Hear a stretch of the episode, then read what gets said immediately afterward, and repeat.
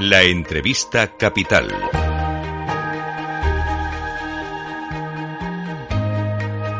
Luis Vicente Muñoz. Y ahora nuestro análisis en profundidad, inteligencia económica, para ver qué ha pasado tras la Asamblea Nacional del Partido Comunista en China y los mensajes enviados como objetivos eh, claves en materia económica, sobre todo del nuevo gobierno de Xi Jinping. traspaso del poder al nuevo Ejecutivo, que tiene entre sus objetivos marcar o conseguir un crecimiento del PIB de China del 5% este año 2022. A muchos se les ha quedado cortos, esperaban mayor ambición. Estamos en directo en Pekín con eh, el investigador del Instituto de Economía Política de la Universidad de Pekín, Alberto Lebrón. Muy buenos días, eh, Alberto, ¿cómo estás? Hola Luis Vicente, muy buenas tardes a todos desde Beijing. Así que se ha quedado corto en sus objetivos, eh, ¿son poco ambiciosos el, el Partido Comunista? Se ha quedado corto Luis Vicente porque China debía crecer esta década en la horquilla del 5 6%, según previsiones del Banco Mundial hace años, pero en 2022, debido al COVID-0 y el desplome del consumo, solamente se creció un 3%, por lo que se esperaba un rebote mucho mayor del 7-8% este año aunque la economía se estabilizase después en las tasas normales de 5-6%. Es una previsión muy prudente, aunque parece estar en equilibrio. ¿Por qué? Porque cuando China crecía a dobles dígitos, la inflación era alta y el año pasado que China creció muy por debajo de su potencial, la inflación apenas superó el 2%, este año se va a quedar en ese entorno, el 2-3%, por lo que parece una previsión bastante equilibrada. Hay un mensaje eh, muy firme de apoyo a la inversión extranjera y a la iniciativa privada, parece, en esta ocasión, ¿no?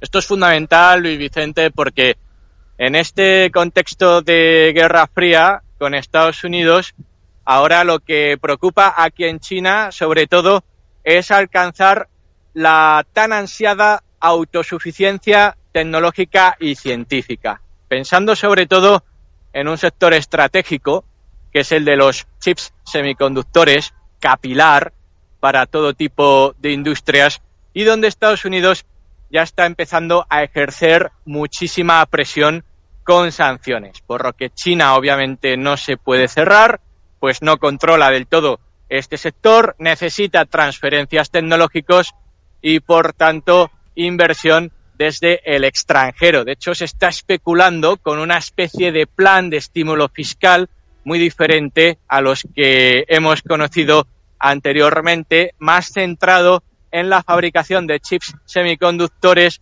en torno a unos 145 mil millones de dólares que no se termina de anunciar, pero ya hay compañías chinas como Alibaba o Tencent que están trabajando en la fabricación de semiconductores, pues tratando de romper esa barrera de los 3, 2, 1 nanómetro.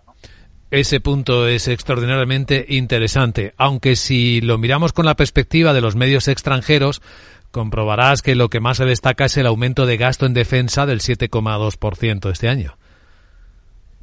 Los chinos, sin embargo, Luis Vicente, destacan que no alcanza los dobles dígitos. Todo depende del cristal con el que se miren las cosas. Además, es cierto que ese gasto se sitúa por encima del 7 por segundo año consecutivo y como trasfondo está Taiwán. Y hay que enlazarlo con lo que comentábamos antes. El líder mundial en el sector de los semiconductores es Taiwán. Y cualquier tipo de anexión o reunificación de la isla de Taiwán con China continental convertiría a Beijing automáticamente en líder mundial del sector de los semiconductores, algo que obviamente va contra los intereses estratégicos de Estados Unidos. Hace unas horas el ministro de Defensa de Taiwán decía que el país volvía a estar en alerta, que están nerviosos, que ven otra vez militares chinos cerca de sus fronteras. ¿Hay en el ambiente en China alguna expectativa de movimiento próximo con Taiwán?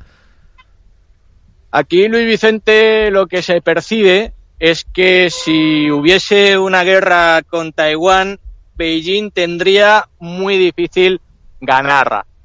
Y la guerra de Ucrania también ha dejado alguna lección importante aquí, por lo que no parece probable, aunque después de todo lo que hemos visto nadie puede asegurar nada, que Beijing se lanzase a la misión suicida de anexionarse Taiwán por la fuerza.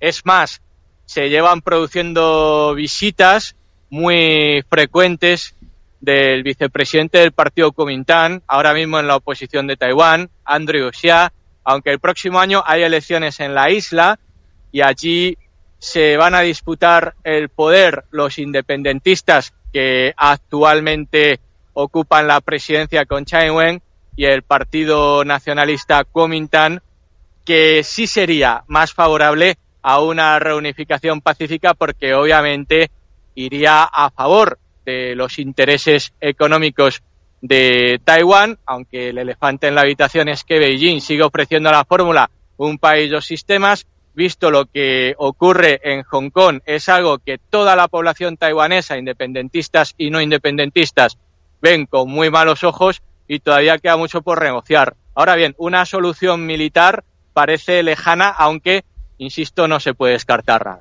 Nada se puede descartar en estos tiempos que corren, efectivamente. Te pedimos una visión como, eh, como persona que vive en Pekín, que desarrolla su vida en Pekín. ¿Cómo está eh, la percepción de los ciudadanos ante el problema de la inflación, de los desafíos que hay delante? ¿Hay ilusión en la sociedad por la reapertura tras tanto tiempo cerrado con las reglas duras del COVID? ¿Se nota?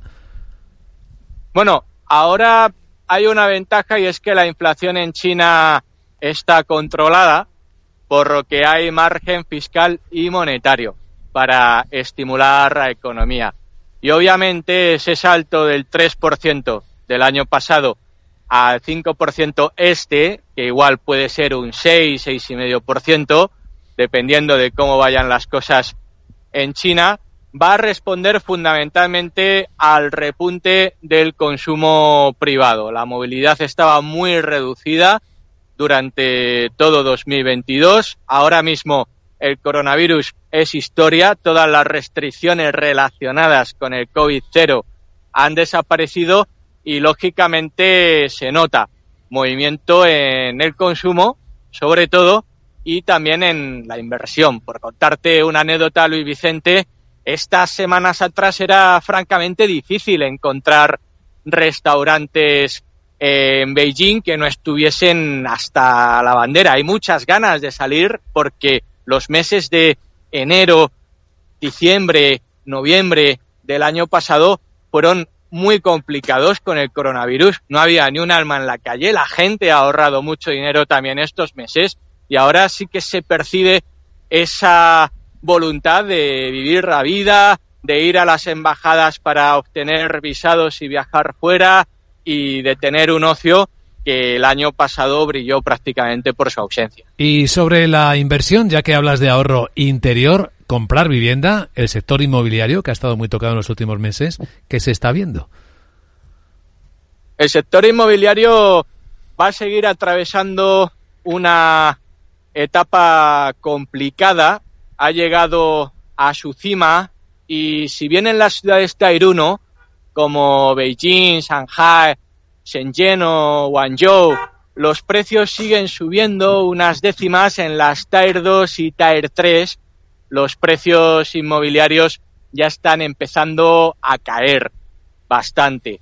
Esto significa que la inversión inmobiliaria ahora mismo no va a dar un rendimiento cierto a corto, medio plazo, va a dejar de fluir dinero al sector. La cuestión demográfica a largo plazo es importante. Si la población china va a pasar de 1.500 millones de habitantes a apenas 700 en este siglo, lógicamente va a haber mucha menos demanda de viviendas, salvo que cambien radicalmente algunas políticas como la migratoria. La confianza del consumidor es cierto que alcanzó mínimos históricos el año pasado, lo cual desincentivaba mucho la inversión en vivienda, ahora eso sí que puede contrarrestar un poco la tendencia bajista, aunque hay que tener en cuenta una cosa, Luis Vicente, y es que las viviendas aquí estaban infladas en lo que se refiere a la renta disponible por habitante, por lo que obviamente se espera una corrección del 20-30% en los precios inmobiliarios si no suben los salarios o el poder adquisitivo.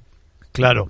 Y una cosa más, eh, Alberto Lebrón. Este año se cumplen 50 años de las relaciones diplomáticas entre China y España. Y de hecho parece que se están preparando una serie de celebraciones o de conmemoraciones. ¿Cómo están, visto desde China, las relaciones en clave económica? Hablo, sobre todo. También se pueden eh, ver en clave política entre China y España ahora mismo. Para China, las relaciones con Europa en general son muy importantes, porque Europa es el primer socio comercial de China. La guerra en Ucrania ha introducido un factor de incertidumbre porque se acusa a China de tener voluntad de vender armamento a Rusia y eso evidentemente pondría de uñas a toda la Unión Europea, perjudicando sus relaciones comerciales con el primer mercado para sus exportaciones ahí está España también, a quien en Beijing ven muy alineada con los intereses de la OTAN. ¿Qué significa esto? Que ven a España desacoplándose, al menos emocionalmente, de China. De hecho, estas celebraciones del quincuagésimo aniversario de relaciones diplomáticas que comentabas antes, Luis Vicente, van a tener un perfil muy bajo. Se hablaba en un principio de cooperación en el campo tecnológico y científico, no solamente los tradicionales como ahora alimentario, industrial o turístico, pero parece que por la parte española se quiere enfriar esa celebración, se quiere mantener un perfil bajo precisamente para no involucrarse en exceso con China, pues está muy presente todavía la lección de Alemania con Rusia e incluso con China, que sí que constituye ese eje del bloque euroasiático Alemania, China, Rusia, que sigue siendo importante y que ahora pende de un hilo. Extraordinario este análisis eh, geoeconómico de Alberto Lebrón, investigador del Instituto de Economía Política de la Universidad de Pekín. Gracias, Alberto. Un saludo y buenas tardes ahí en Pekín. Un fuerte abrazo, Luis Vicente. Un saludo a todos.